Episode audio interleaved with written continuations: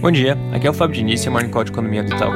Começando com o Brasil, as discussões sobre o renda cidadã seguem no centro das atenções e ainda sem um desdobramento claro. Ontem o ministro Paulo Guedes fez um pronunciamento na parte da tarde na linha de não usar o adiamento dos precatórios como uma fonte de financiamento. Nas palavras do ministro, essa não é uma fonte saudável, limpa, permanente e previsível.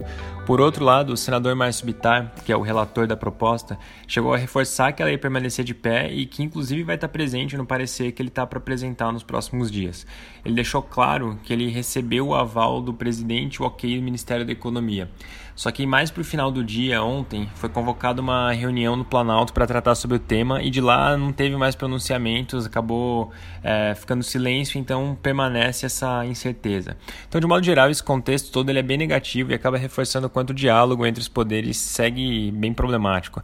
Um outro ponto que não mandou ontem foi a votação dos vetos presidenciais, mas no final da manhã a sessão acabou sendo cancelada sob o pretexto de que as lideranças não tinham chegado no entendimento sobre as votações. Alguns jornais estão circulando que o que o governo está tentando fazer uma negociação na linha de é, colocar a desoneração da folha de pagamentos, que é o que consta nesse veto que a gente tem comentado, em uma dessas propostas de, de âmbito fiscal que permitiria esse espaço do renda cidadã. Então, por exemplo, o próprio a própria proposta do Pacto Federativo ou da PEC emergencial. Então, a ideia seria colocar a desoneração em uma dessas medidas e aí fazer com que ela tramitasse é, de uma forma mais rápida e, e já com essa contrapartida de ter a de ter a desoneração da folha, a extensão da desoneração da folha para esses setores, conforme a gente vem comentando.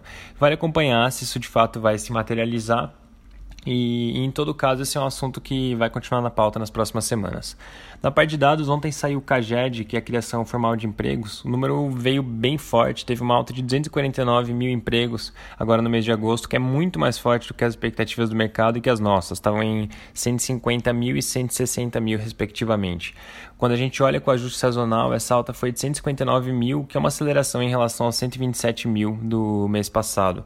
Olhando para os setores, é, o, o, dado mostrou um, um, aumento bem generalizado, destaque para o setor da indústria, que teve resultados bem positivos, só o setor de serviços, que ainda está num ritmo mais lento, mas também já está positivo.